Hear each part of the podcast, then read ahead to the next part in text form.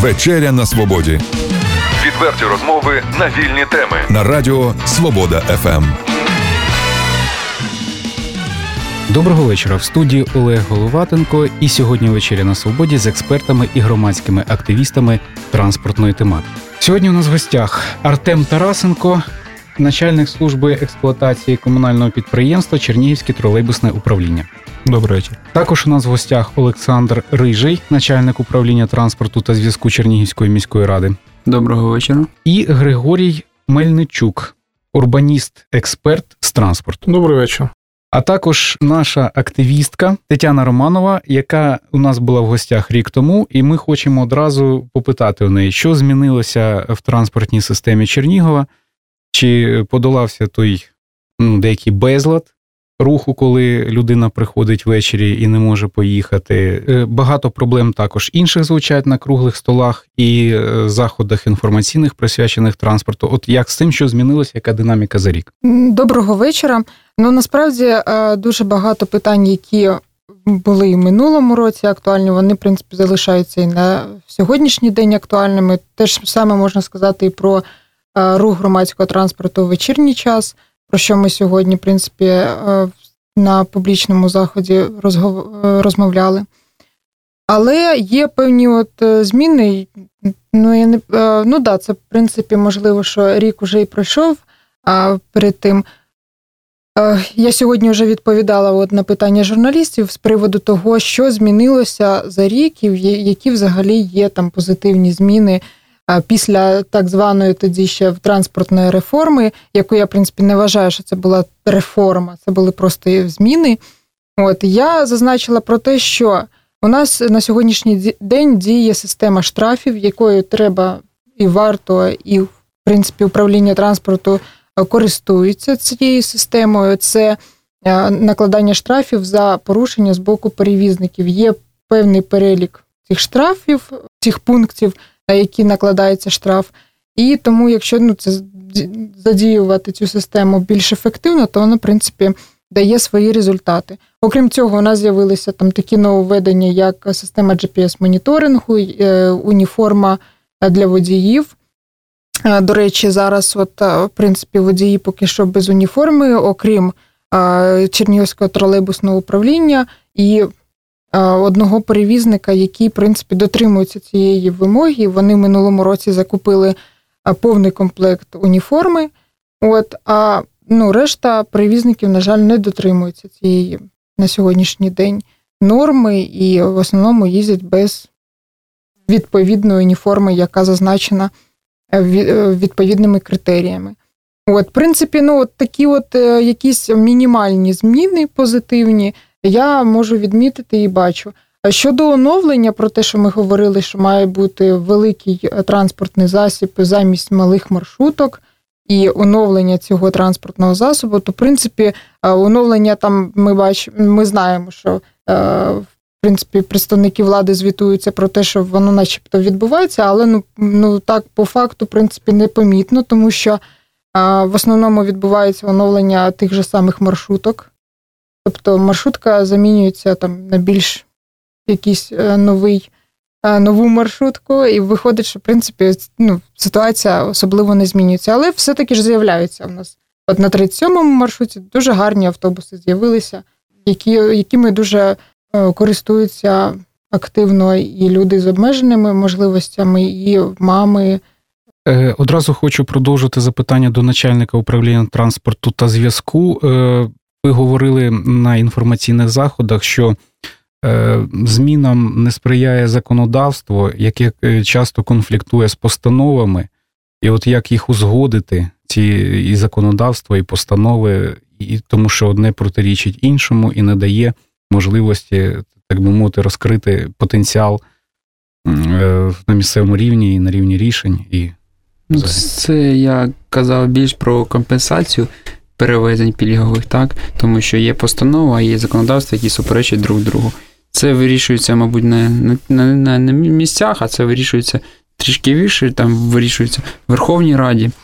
Тобто ці питання ну, якби недоречні до управління, мабуть, транспорту. Нещодавно був сюжет на одному з національних телеканалів, де розкривалася схема роботи перевізників. Е, це договори укладають одні, е, перевозять е, фактично інші люди, які є у них, є таке слово на рівні політкоректності, батраками. Да? І фактично, якщо руйнувати ці схеми, завтра не буде кому перевозити пасажирів. Так це чи ні? Ну, це не так. На сьогоднішній день у нас є перевізники, які заключені договори, і ці документи на ці транспортні засоби теж відповідають цим перевізникам. А що там в самих самих перевізників, це вже ну, закрита тайна, і до цього нам немає допуску, ми не можемо це перевірити. Якось так. Мабуть, десь щось і є таке, як такі схеми, як там показували, але у нас в місті Чернігів трошки інакше. Е, так історично склалося, що в Чернігові електротранспорт асоціюється з тролейбусом. Що зараз е, з рухомим складом, як з тими тролейбусами справи, і яке місто хотіло придбати? Скільки водіїв працює, в якому стані рухомий склад? На сьогоднішній день на балансі нашого підприємства знаходиться 100 одиниць е, тролейбусів. Ми щоденно забезпечуємо випуску 65 одиниць. Цього, на жаль, не вистачає для якісних перевезень. Оптимальне було би додоцільне 85 випуск зробити. Для цього не необхідно оновлювати рухомий склад. Е, експлуатація тролейбусів е, це 10-12 років, а а зношуваність е, вік наших тролейбусів зараз становить 80, 18 років. Це з рахування того, що ми на протязі двох років оновили дещо наш парк, закупили 15 нових тролейбусів. Якщо рахувати без цих 15, то середній вік тролейбуса був 23 роки, тобто двічі перевищений середній експлуатаційний вік. Ми працюємо в напрямку оновлення парку.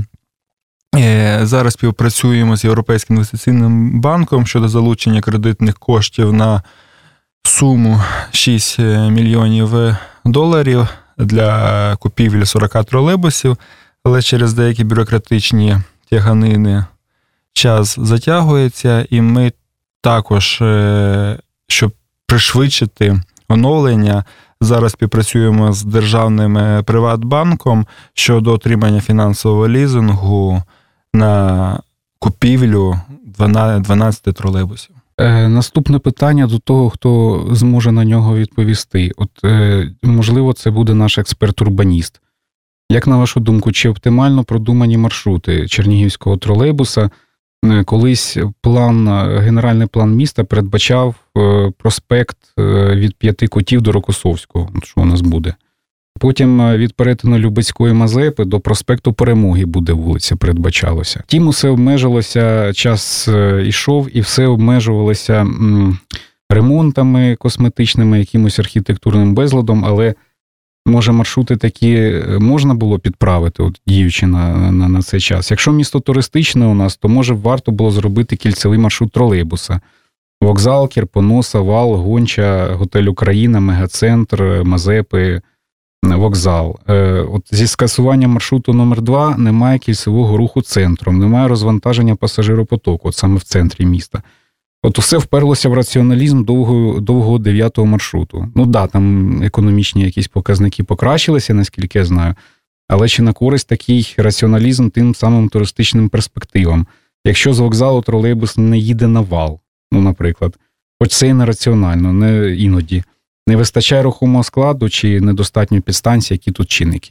На даний час у нас е, потужність наших е, тягових підстанцій дає можливість, але немає рухомого складу, як я і казав раніше.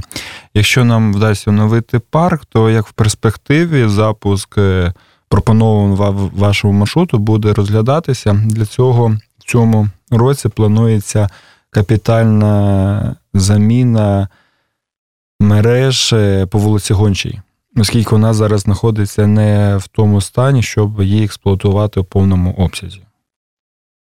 Що стосується об'єднавчого другого та дев'ятого тролейбусних маршрутів, даний тролейбусний маршрут так, дещо погіршилося сполучення ЗАЗу з центром, з валом, але ми забезпечили сполучення мешканців мікрорайону ремзавод з, зі стадіоном, з Красним мостом, Золотий пляж, наш е, горсад.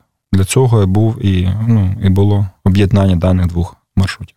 Ну, якщо говорити про е, ще радянські плани е, і прокладання проспекту і е, інших нових вулиць, слід розуміти, що е, зараз ситуація трошки змінилася, і ми говоримо, ми розуміємо, що чимало землі знаходиться в приватній власності, там знаходяться різні е, об'єкти, тому е, це є досить коштовні проекти, і варто дуже добре аналізувати транспортні транспортне сполучення, здійснювати транспортне моделювання, наскільки на сьогоднішній день доцільні такі, скажімо так, великі масштабні проекти для міста, особливо враховуючи, що наразі трошки змінено в загальносвітовій тенденції акцент з розвитку саме великих комунікацій, великих проспектів на стимулювання розвитку громадського транспорту, велосипедного транспорту. Чернігів є досить компактним містом, де є великі перспективи велосипедного руху, і в тому числі, коли ми говоримо про туристичну привабливість і е, рух туристів містом, я думаю, що якраз е, система велосипедних доріжок в центральній частині міста з велосипедними станціями, можливо, на залізничному вокзалі, на валу в центрі, це є досить хороше рішення і хороша альтернатива. Е, Чернігів компактне місто, тим не менше, тут проживає 300 тисяч людей, ну, приблизно, ну може трішки менше зараз. І от запитання яке звучить як провокація, я його час від часу повторюю, Чернігівський трамвай. Ну, колись розглядалися такі проекти після Другої світової війни, і, можливо, недаремно в кінці 19 століття у нас було заплановано три трамвайних е, маршрути. Ну, це ще хотіли будувати за допомогою німців, але трапилася Перша світова війна. Ну, так сталося. От. Е, Тим не менше, трамвай запускають у древньому Єрусалимі, трамвай відроджують у польському Ольштані, там 170 тисяч населення. Да? І, Але чернігівці, от треба сказати чесно, з жахом сприймають таку ідею. Ну, якщо ти їм тільки закидаєш.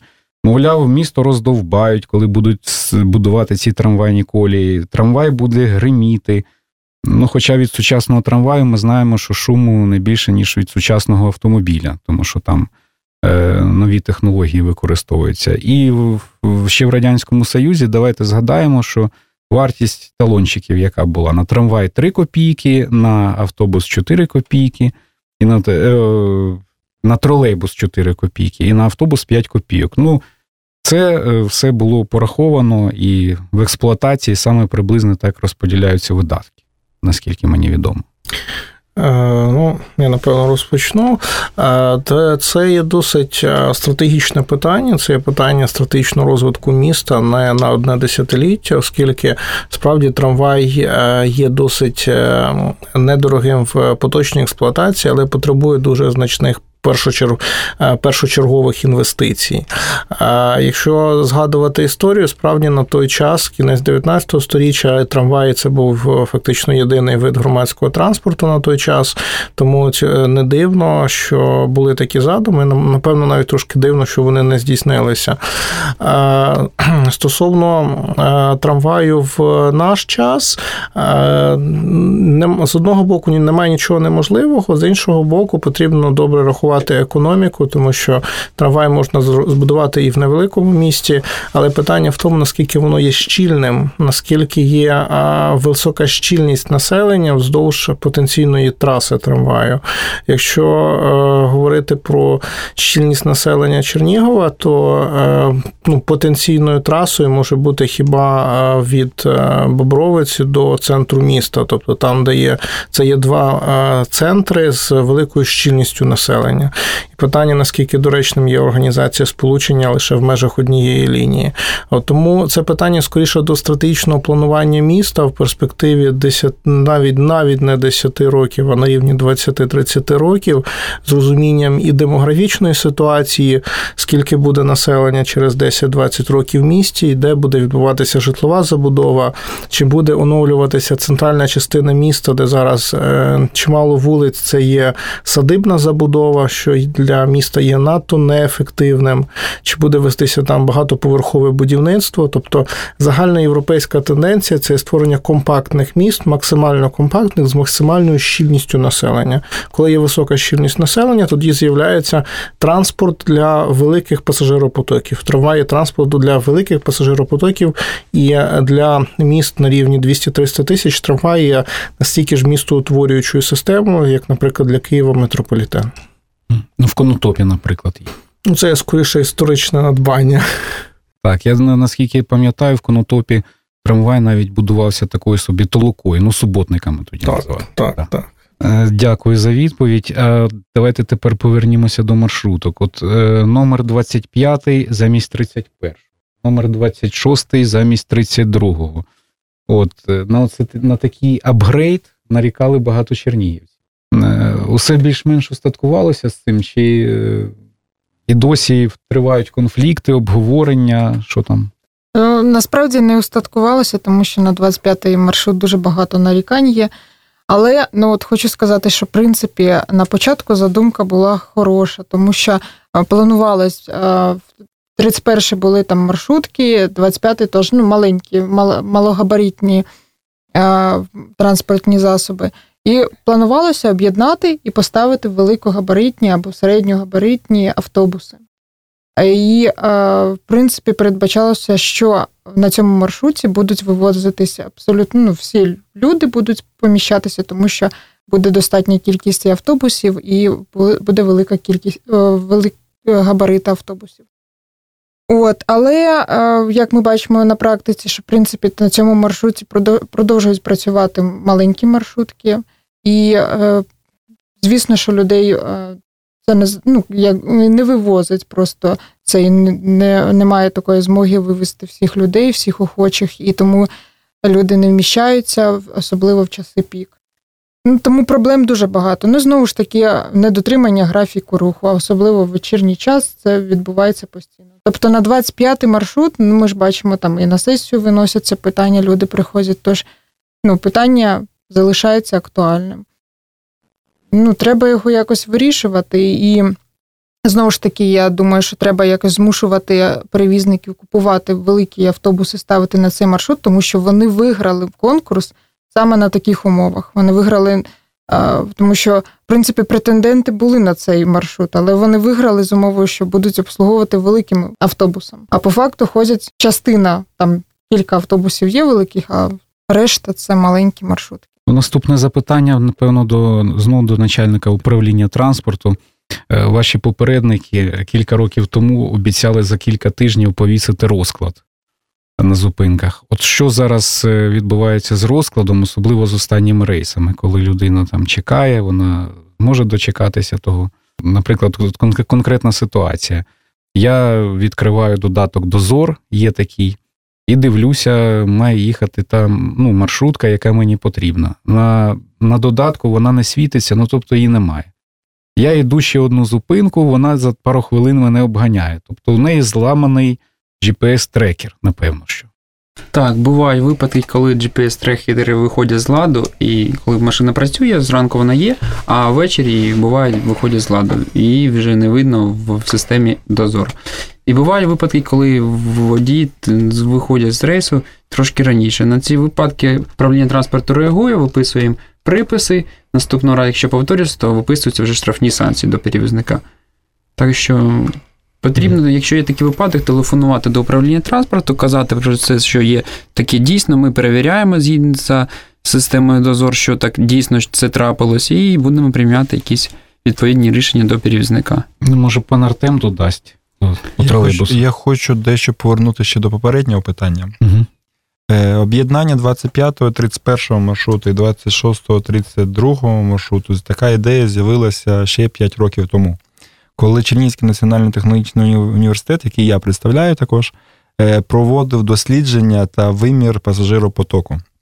І згідно нашим, е, наших рекомендаціям, ми пропонували об'єднати 25 та 31 маршрут в один з інтервалом 6 хвилин. І на лінії повинно курсувати були 20 е, великогабаритних автобусів. Якщо дана умова виконувалася б, тих проблем, які зараз у нас є, не було. І ми, яка була мета?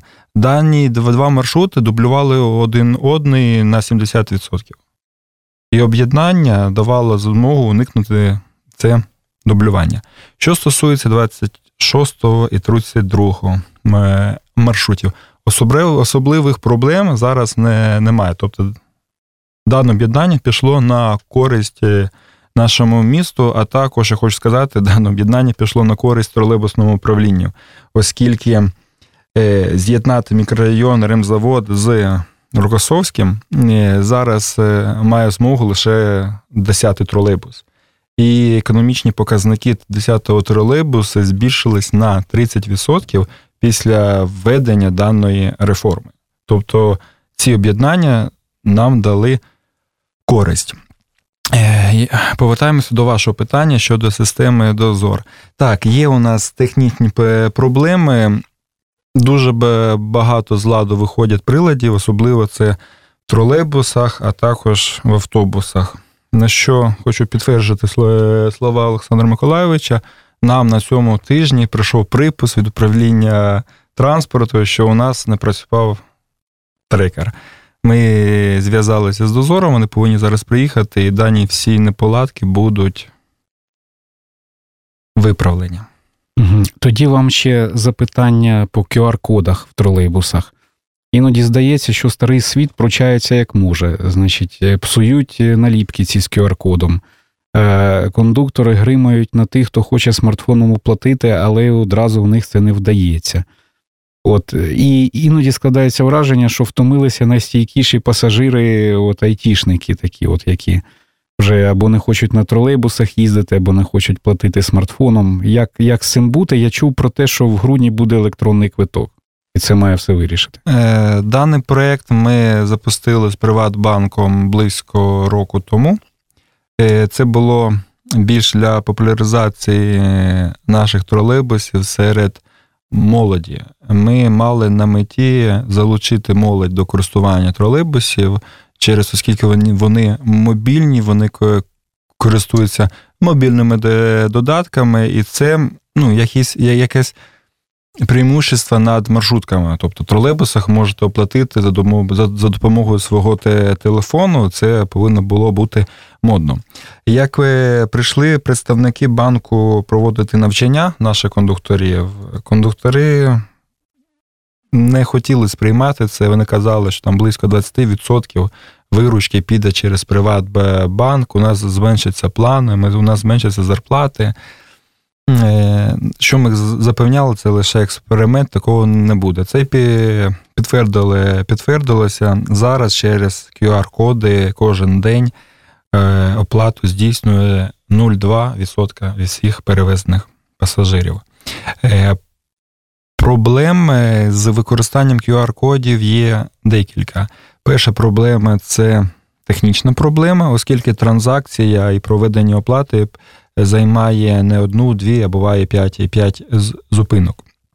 Друга проблема це є деякі кондуктори, які, напевно, шкодили ці QR-коди, не хотіли, щоб у них зменшилась виручка. Можливо, це було, оскільки є декілька тролейбусів пошкоджені QR-коди. Я не думаю, що це пасажири шкодили. Тобто є дві причини: це трива... велика тривалість обслуговування та деяка культура наших працівників. Зрозуміло. Е, дивіться, ще е, така новина була останнім часом, що можливо ми подумаємо над закупівлею електробусів. От. Дехто починає говорити, що це занадто дороге задоволення. Е, хтось каже, що їх там заряджати треба, якось додаткові робити підстанції там під заряду їхнього, чи як? От, Хто хто дасть відповідь на це питання? Ну, е, слід е, справді це є досить нова технологія, вона в чомусь приваблива є, е, але варто спочатку побачити, наскільки вона працює вже в тих країнах, які мають фінансові, в тому числі, можливості для таких експериментів. Тобто на сьогоднішній день велика кількість електробусів працює в Китаї. Справді це країна в світі, де найбільше електробусів на сьогоднішній день працює в маршрут маршрутному режимі, але в європейських країнах поки що в нас тривають експерименти.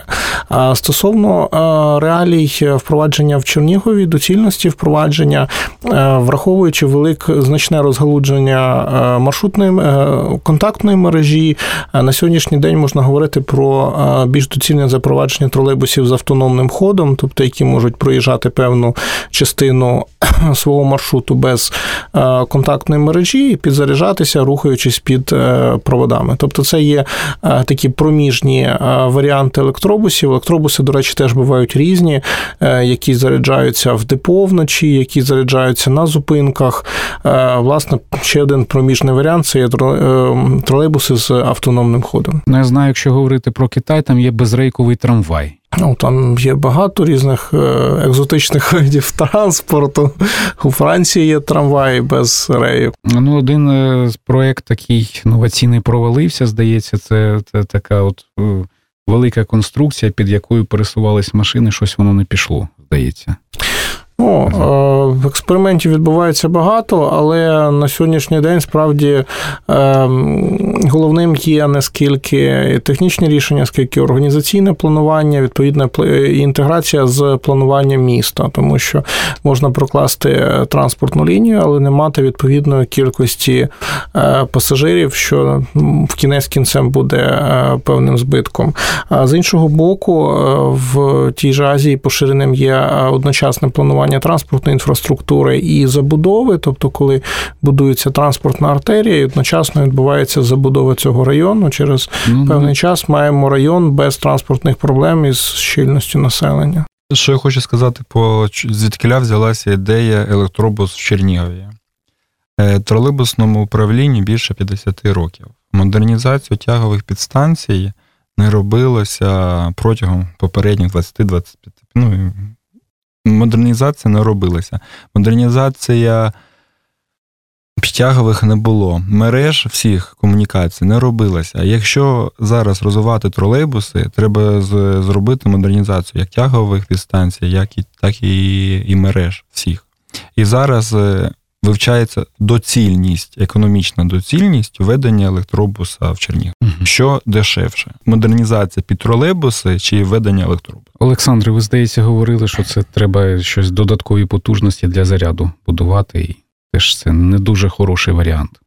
Чому? Це ну, потрібно так зробити додаткові станції, які будуть заряджати дані електробуси, але ж вони будуть знову ж таки заряджати вночі. Це буде вже е, тариф інший на електроенергію.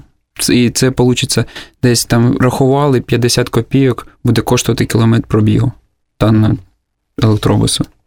До речі, я хотів повернутися, здається, не відповіли на запитання про електронний квиток. Це здається, в грудні буде так, видно. Так, так. В грудні 2017 року тролейбусне управління заключило договір з з приватною фірмою Чернігівська автомобільна компанія. Згідно даного договору, до кінця 2018 року електронний квиток в Чернігові повинен бути запущений. Що передбачає електронний квиток в Чернігові? Е, всім мешканцям міста Чернігова буде надана можливість придбати картки, транспортні картки, з допомогою яких можна буде розраховуватись в тролейбусах. Поповнювати дані квитки, картки, можливо, буде через е, Приват24 або інші якісь е, сервери. Це буде аля поповнення мобільного телефону. Це дуже зручно.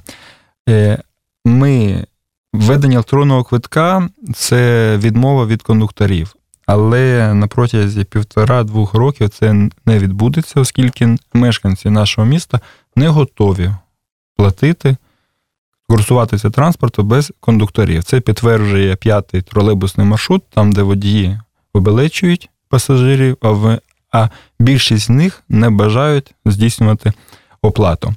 На на, на первинному етапі, як зараз у нас є вже два кондуктора щодня ходять в тролейбусах е, з валідаторами, так так званими, і видають е, касові чеки. Оце буде первинний етап, тобто від білетиків ми передаємо від квиток з валідатора. Одразу хотів вас запитати, як ви будете вирішувати питання по водіях? Зараз, наскільки розумію, дуже великий дефіцит. Так, нам е, кадровий. у нас зараз не вистачає 60-70 водіїв для якісних перевезень. Ми раніше співпрацювали з е, обласною біржею праці, але зараз також через бюрократичні процеси це все ускладнилося, і ми пішли дещо іним е, шляхом. Е, зараз ми приймаємо, беремо на приймаємо на, на роботу студентів-стажерів платимо їм стипендію, і вони навчаються в учбовому комбінаті. По завершенні навчання вони приходять до нас, ну вони зі стажерів е, стають нашими водіями. Одна група вже запущена, вісім е, учнів е, вже навчаються, і оголошений відкритий набір до другої групи. Вже п'ятеро осіб записалися. Дякую за за відповідь. Е, Тетяно, до тебе запитання як до координатора е, напрямку Агенції міських ініціатив. От е, скажи, які проекти транспортні тобі особисто хотілося б реалізувати в Чернігові? Можливо, за прикладом інших міст України, і можливо, за прикладом взагалі інших міст світу, які такі угу. цікаві штуки ти можливо бачила, знаєш і хотіла б, щоб вони реалізувалися в нашому місті. Ну от, якщо продовжуючи тему електронного квитка, то було б доречним для того, щоб ефективно перейти от з тролейбусного управління вже до приватних перевізників, було б доречно створити якусь окрему компанію, яка б координувала е, весь процес е, наймання перевізників і оплати їм е, за кілометр пробіги. Тобто, коли місто бере Е, наймає там конкретного перевізника, або ж там просто є конкретний маршрут, надає е, цьому перевізнику обслуговувати цей маршрут і оплачує саме кілометр пробіги. Тобто не буде тоді ніяких е, перегонок, не буде ніяких там невиконання графіків руху або ж маршрутів, тому що тоді вже буде просто перевізник зацікавлений виконувати, ну йому буде все одно там. Е, їздити до 12 вечора години, чи там їздити до 10, тому що, в принципі, робота його буде оплачена. Якщо така система буде працювати у нас, наприклад, у Чернігові, то це дуже змінить ситуацію взагалі в сфері громадського транспорту щодо зручності, щодо ефективності е, роботи всіх перевізників. Наразі цього немає, тому що от перевізники е, гоня... Е, не перевізники, а точніше водії е, перегонки влаштовують саме там за виручку. Олександре, як припинити перегони і, можливо, які найближчі плани управління, е, ну, якісь цікаві проекти, рішення? Наше місто трішки наблизилося до Європи за своїм транспортним виглядом. Ми, як управління транспорту, слідкуємо за дотриманням графіку. Я що казав, виписуємо там приписи, штрафні санкції, але по-перше, це в нас ще є таке велике, мабуть, бомба да, замінної дії. Це водії, котрі вже не не вистачає водіїв, як в тролейбусному управлінні, так і в перевізників теж багато скарг наступає, що немає водіїв. Вже в країні в нас в місті залишились водії, які вони вже моляться якби на, на цих водіїв, тому що бояться щось їм сказати. І вони вже починають робити те, що вони хочуть робити. Їздити там, як хоч хочуть. І управи на сьогоднішній день від перевізника на водія дуже великої немає. Тому що праця, е, ринок праці сьогодні у нас дуже змінився, і водій краще поїде там е, в Європу працювати, чим буде працювати у нас в місті. На превеликий жаль. Ось така ситуація в країні. Дякую за відповіді. Ми сьогодні проаналізували багато е, цікавих питань, які стосуються транспорту. Можливо, наостанок, е, давайте так поміркуємо. Не все, напевно, залежить від влади, а можливо, багато чого залежить від е, активності тих, хто щодня користується транспортом. Кожний, е, що побажав пасажирам, користувачам транспортних засобів, маршруток, тролейбусів, кілька слів. Кожен ну, мабуть, більш бути свідомими. Якщо водій там чи хтось сказав якесь погане слово, теж не відповідати цим поганим словом, там влимнувся, поїхав далі, тому що це життя, йому ще працювати далі 8-12 годин, і інші, хто буде заходити до цього водія, він вже буде отримати цю, цей негатив. Так що ну, я побажав би бути більш там взаємовічними друг другу. Ем, я думаю, що важливо, щоб ми розуміли, що громадський транспорт в місті це не є е, соціальна послуга для тих, хто не має автомобіля. Власне, громадський транспорт дозволяє містам бути містами, е, бути менш е, залежними від приватного транспорту, і це скоріше звернення до не скільки до пасажирів, скільки до водіїв, автомобілістів.